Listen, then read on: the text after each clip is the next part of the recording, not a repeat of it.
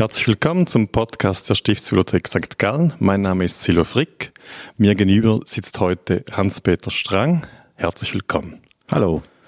Hans-Peter, du bist Restaurator, unser Restaurator für Holz und der Anlass heute ist der Nordkar Globus, die Rekonstruktion. Aber eigentlich könnten wir über viel mehr sprechen. Das ist so. Ich durfte schon viele Arbeiten in der Stiftsbibliothek ausführen, bin immer noch wieder gerne hier. Aber das Nordkar Globus Projekt war schon etwas sehr Spezielles. Das freut mich natürlich zu hören, aber ich würde sagen, also der Boden zum Beispiel nicht. Das war ja auch eine Riesengeschichte und was ganz Einmaliges.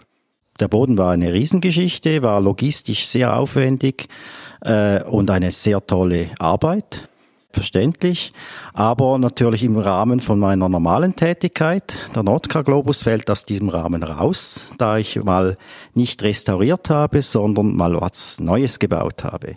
Und das macht es für mich sehr speziell. Ja, der Fokus liegt ganz anders. Es ist quasi eine kleine Globus-Fantasie, eine Nachbildung nach einem Text. Und das andere sind wie Arbeiten an schon bestehenden Stücken, ja. Genau, und das gibt natürlich mehr Freiheiten, wenn man etwas Neues bauen kann. Äh, das macht es spannend. Nicht, dass ich nicht gerne restauriere, das ist mein Hauptgeschäft, das mache ich sehr gerne, das mache ich sehr viel. Und daher äh, schätze ich es auch, wenn man zwischendurch mal eine andere Tätigkeit kommt. Kannst du Kannst du das Objekt beschreiben, das du gemacht hast? Der, der, Globus hat verschiedene Teile, nicht? Wir haben Holz, wir haben Pergament, wir haben dann Buchmalerei drauf, Schrift, wir haben Malerei, Dekorationsmalerei. Und was ist dein, dein Beitrag gewesen dazu? Also ich durfte die Holzarbeiten ausführen, das heißt den Globus Körper herstellen, diesen mit Pergament überziehen und das ganze Untergestell bauen. Das ist, Ganze ist aus Massivholz hergestellt und geschnitzt, gedrechselt und geschreinert. Du hast die Welt gemacht quasi. Ja, die ganze Kugel von alleine. das Massivholz, die Kugel, ähm, wir haben noch gesagt, eine Salatschüssel, die ist ja nicht ganz komplett voll. Nein, sind zwei Salatschüsseln, die sind innen hohl, relativ dickwandig, damit sie nicht so stark arbeiten. Sie bestehen aus Lindenholz und wurden aus zwei Stücken gedrechselt, zusammengeleimt, wieder getrennt, damit man sie mit Pergament überziehen kann und nachher wieder zusammengeleimt. Ja, das führt uns zu vielen interessanten Details jetzt, nicht? Also ähm, da hat man was draufgeleimt, also einseitig außen, da funktioniert das einfach so? Hat man da Erfahrungen als Restaurator mit solchen Materialien? Also ich habe Erfahrungen mit Pergament, mit Möbeln, allerdings sehr wenige. Und die Herausforderung war wirklich, eine Halbkugel mit Pergament zu überziehen da gibt es eigentlich keine Erfahrung. Und da war sehr experimental. Ich brauchte zwei Tage, um herauszufinden, wie das funktioniert. Es, ja, mittlerweile würde es gut klappen, wenn man weiß, wie es geht, aber der Weg dahin war etwas steinig. Genau, Pergament, wir kennen es von Buchseiten, von den Handschriften und die sind immer flach. Das ist nichts Gebogenes, keine, keine Form, nichts Dreidimensionales. Wir haben uns dann überlegt, aber Leder bringt man auch in Form für Schuhe zum Beispiel, für Behältnisse. Da kennt der Schuhmacher das. Das muss mit Pergament ja ähnlich funktionieren. Hast du das irgendwie vorbereiten müssen? Ja, also das, das, zuerst habe ich mal probiert, das ging nicht gut. Dann habe ich mich mit einem Sattler, also einem Hersteller von Western-Sätteln, kurz geschlossen. Die überziehen die Holzgestelle mit Rohhaut. Und das sind auch gebogene Formen. Und er hat mir so grob erklärt, wie er das macht. Ist nicht ganz so anspruchsvoll wie eine Kugel, aber im Prinzip habe ich anhand von seinen Auskünften das ausprobiert und äh, mit mehreren Schritten zum Ziel geführt, hat es zum Ziel geführt, weil äh, man muss die, das Pergament nass machen und man mit, wässert es. wässert es, aber dann kann man es nicht biegen, man muss es noch wärmen. Aber wenn es zu warm wird, dann funktioniert es auch nicht mehr. Also es ist wirklich so eine Geradwanderung. Äh, wenn es kocht, dann schrumpft die ganze Haut zusammen und sie wird hart. Also du hast sie im warmen Wasser eingeweicht? In warmem Wasser eingeweicht, Handwarm. im richtigen, na, es braucht etwa 50 Grad und nicht zu lange warten und man muss den richtigen Moment abpassen. Das nächste Problem war, wir haben eine Halbkugel, die kann man nicht irgendwie einspannen, halten, äh, rein vom, man muss gleichzeitig leimen. Du hattest keine Hilfe, du warst dann mit dieser nassen Haut nassen zu spannen. Haut spannen, leimen, dann wird sie umgezogen, angenagelt und getrocknet. Und das war, ja, der erste Versuch ging schief, der zweite auch, beim dritten hat's geklappt, aber es gab dann noch Rümpfe an der Kante. Und so hat man sich angetastet, bis man dann wirklich ein Ergebnis erzielt hat, das wirklich auch, äh, ja.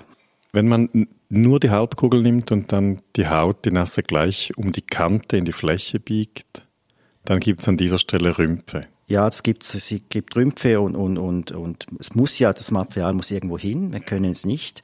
Dann habe hab ich so egalisiert, dass ich unten noch zusätzlich eine Platte aufgedoppelt habe, dass die Rümpfe weiter oben sind, dass man das wegschneiden kann. Ah, und dann hast du da gerade durchgeschnitten. Genau, man hat es gespannt, trocknen gelassen und dann nachher abgeschnitten. Ja. Und wie ist das Pergament zum Leimen dann? Das ist so eine ein bisschen eine schleimige Geschichte vielleicht. Ja, Stelle also ich mir das, das richtig das vor? Das Pergament fühlt sich an galertartig. Es ist sehr schwer zu, zu fassen. Man muss es mit Kraft über die Kugel ziehen. Es braucht viel Kraft in den Händen. Und man braucht Geduld, man muss nachziehen, nachspannen und sie wird dann angenagelt, sukzessiv und wieder die Nägel wieder gelöst, nachgespannt. Zusätzlich die Nägel dürfen nicht aus Eisen sein, damit es keinen Rosteffekt gibt. Das sind dann Messingstifte, die ich genommen habe. Und, und dann der Leim. Der Leim ist eigentlich das gleiche wie die Rohhaut. Es ist aus Rohhaut hergestellt, der Hautleim. Und der wird warm aufgetragen. Das heißt, ich habe nicht unendlich Zeit. Es muss innerhalb von fünf, acht, zehn Minuten passieren, weil sonst bindet der Leim nicht mehr ab. Also es ist ein Zeitproblem. Du, du brauchst ja. einen Gehilfen, stelle ich da fest. Nein, das geht nicht. Das, die Kugel ist zu klein. Okay. Man kann nicht zu zweit dran arbeiten. Ja. Das ist einfach nicht möglich. Es, man braucht drei Hände oder vier. Das bräuchte man. Aber von rein von der Größe der Kugel, die ist doch recht klein. Es ist circa 30 Zentimeter im Durchmesser. Äh, geht das nicht. Man muss wirklich, ich habe es dann in den Schoß genommen, und habe sie so dann gedreht und, und gespannt. Ja. Bei den Buchdeckeln wissen wir, wenn wir außen ein Papier, ein Zierpapier aufkleben, dann müssen wir innen auch Leim auftragen, sonst biegt sich das durch. Ist das bei dieser dicken Salatschüssel dann ähnlich? Muss man da auch auf beiden Seiten leimen? Habe ich gemacht. Ich habe es innen ausgeleimt, einfach auch wegen Luftfeuchtigkeit, Ausgleich. Ob das wirklich wichtig ist, war, kann ich nicht sagen. Das ist einfach sicher besser wie ohne. Das hat man, was weiß man, auch beim Furnieren. Wenn man nur einseitig furniert, verzieht sich das Holz. Allerdings habe ich schon gemerkt, die Kugel hat sich auch nach dem Überziehen mit dem Pergament leicht verformt. Es ist nicht mehr hundertprozentig rund.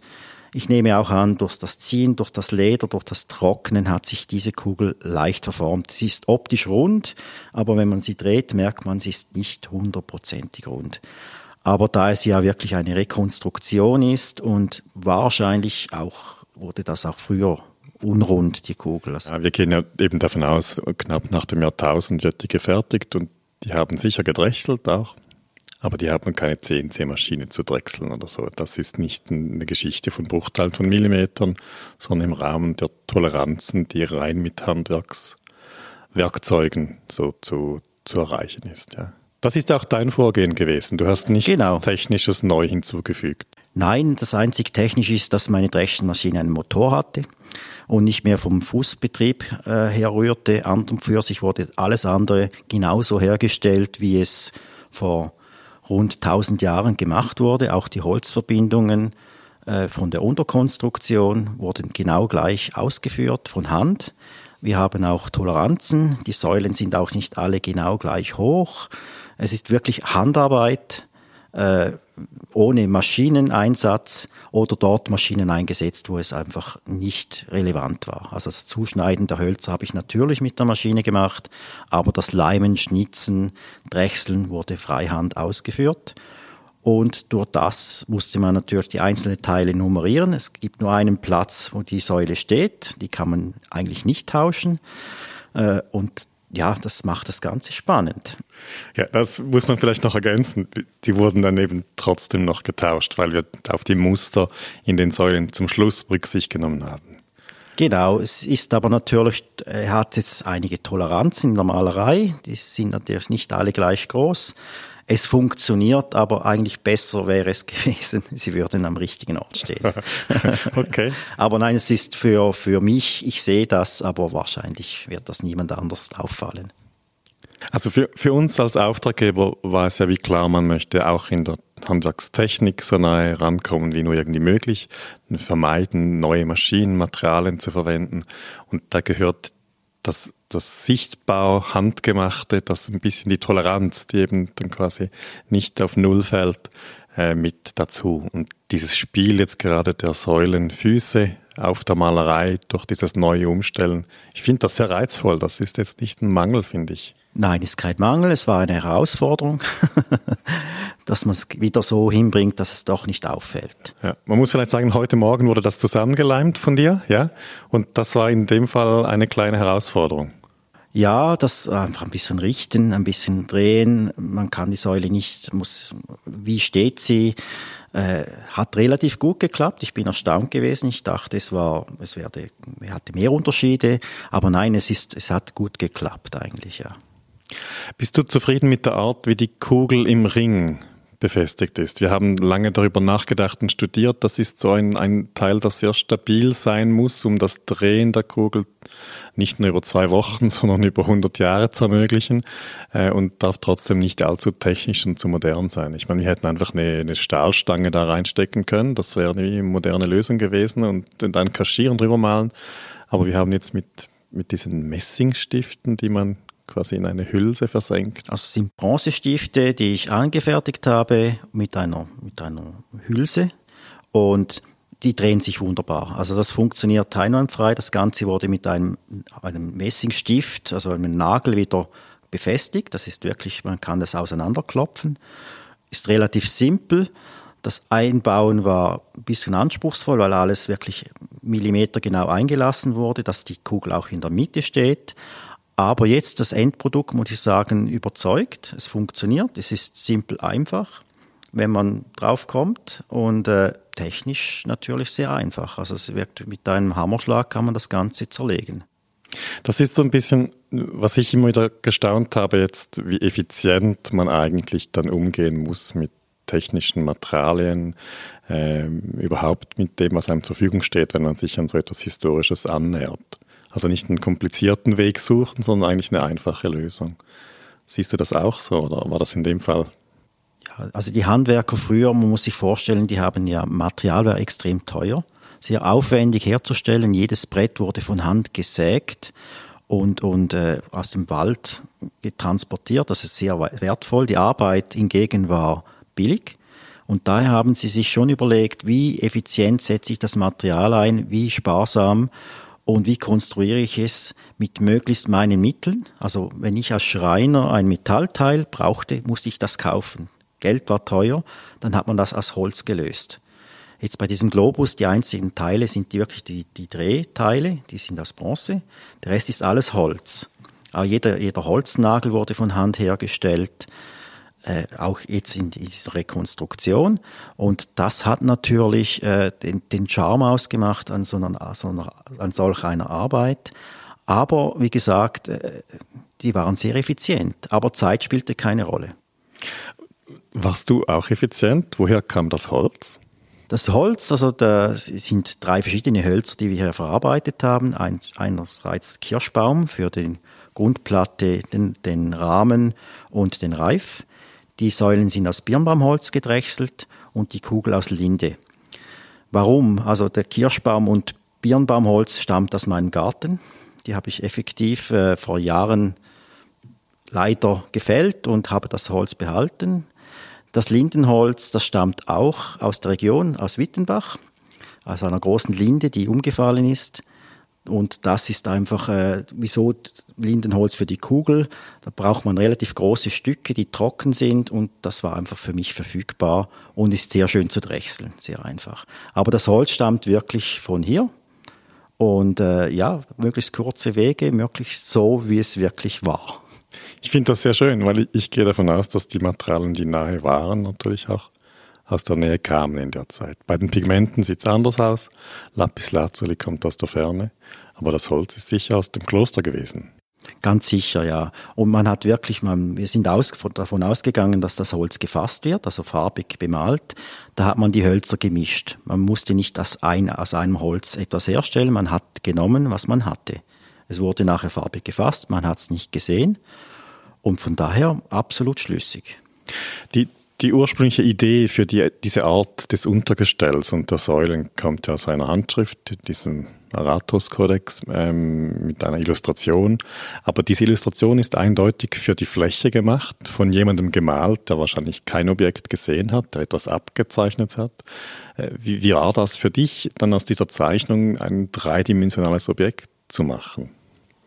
Ja, wir haben das natürlich im Gespräch. Also du weißt es, wir hatten Sitzungen mit äh, übergreifend und haben das besprochen. Ich habe im Vorfeld einmal ein paar Muster hergestellt und äh, proportional etwas schwierig. Beim Untergestell war mir gar nicht sicher, wie, wie sieht die Basis aus. Da haben wir wirklich versucht, das so einfach wie möglich zu machen, weil sie haben nicht äh, das Rad neu erfunden. Sie haben wirklich genommen, was sie hatten, möglichst einfach. Proportional haben wir uns ein bisschen an dieser Handschrift orientiert und es gab ein paar Punkte, die man wirklich einfach frei versucht hat zu interpretieren, dass das Ganze schlüssig und funktioniert. Das Wichtige war ja auch, dass der Globus eigentlich funktioniert. Das ist ein Objekt, das ein Gebrauchsobjekt gewesen, ja. Es gibt eine Funktion, es gibt diesen Meridianring, der muss geneigt werden können, um Beobachtungen auf verschiedenen Breitengraden nachvollziehen zu können. Aber der Rest ist wie, war ja offen. Also die Unterzeichnung sind diese Säulen sehr, sehr dünn und sehr, sehr hoch. Ähm, und wir haben dann schnell gefunden, das sieht ein bisschen unproportional auf. Aber trotzdem diese Herangehensweise. Zum Schluss hast du ja den Entwurf mit deinem Muster dann konkretisiert. Wir haben nur gesprochen. Das Umsetzen ins Material, das musste das dann komplett du machen. Ja, aber das ist wirklich auch eine Herangehensweise anhand von der, der Zeichnung, also dem Entwurf hat man wirklich mal ein, ein Muster gemacht. Das erste Muster hat, war zu klein, zu dick nicht schön, dann hat man ein zweites gemacht, ein drittes, bis es dann wirklich stimmt. Also stimmig ist für, für mich und auch jetzt für euch. Und das war wirklich ein, ein Prozess, ein, nicht einen CNC-Plan, sondern man hat wirklich das ausprobiert, aufgestellt und ausprobiert, wie schaut das aus. Diese Blätter auf den Granatäpfeln, das war ja so ein bisschen ein Thema, da hast du das ein, zweimal versucht. Ja, sind alles in allem sind sechs verschiedene Gradatäpfel, die ich geschnitzt habe, bis es so war, wie es jetzt ist, ja. ja. Es ist noch schwierig, das umzusetzen anhand von einer Zeichnung und dass man trotzdem sieht, was ist und nicht zu aufwendig ist. Also es soll nicht, der, der Blick soll nicht auf diese Granatäpfel fallen, sondern auf den Globus. Das ist irgendwie so noch ein bisschen schwierig. Ist das für dich jetzt umgesetzt? Jetzt ist ja, Sie sind gemalt in Menninge und überfasst dann in Kraplack sie leuchten eigentlich so richtig schön durch und sind prominent gesetzt? Also sie, sie sind sehr prominent im Moment. Also sie lenken ein bisschen ab von der Kugel im Moment. Aber ich denke, durchs Alter, Altern werden die Farben etwas matter, etwas milder und dann wird es stimmig. Du sprichst da wahrscheinlich eher den Malachit an, nicht für die Blätter. Malachit, ja. aber auch natürlich die Granatäpfel, die sind allerdings unter dem, dem äh, der Grundplatte, äh, der, dem Ring oben, die fallen nicht so auf. Der Sockelbereich ist eigentlich für mich etwas optisch präsenter. Und die Farben sind natürlich neu. Die haben keine Alterungspatina, sind ja reine Pigmente, die verwendet wurden. Und die sind für unser Empfinden gewöhnungsbedürftig. Also unser ästhetisches Empfinden ist es sehr bunt. Aber man muss natürlich auch das Ganze aus der Zeit sehen. Und bunt war wertvoll. Und für uns ist eher etwas, äh, ja, Karneval, etwas. Ja, wir haben das schon in einem anderen Gespräch mit, mit Ina Link und Johanna Vogelsang auch so angesprochen, nicht? Es, es wirkt sehr bunt, es sind kräftige Farben, es gehört aber in die Zeit. Wir haben auch Quellen, die noch erhalten sind, die erzählen von solchen äh, kräftigen Farben, auch aus der Buchmalerei, wo Architektur dargestellt ist. Aber wir hätten uns schon auch wie so quasi eine denkmalpflegerisch reduzierte Herangehensweise vielleicht überlegen können, wo man das dann ganz, ganz weit zurücknimmt und offenlegt, dass man es nicht weiß. Ja, das wäre der andere Ansatz. So hat man jetzt versucht, einem Original nahe zu kommen. Es, wie gesagt, es lenkt ein bisschen von der tollen Kugel ab, also von vor allem der tollen Malerei auf der Kugel. Äh, da müssen wir noch einen zweiten bauen. genau, das hast du jetzt schon zwei, dreimal angetönt.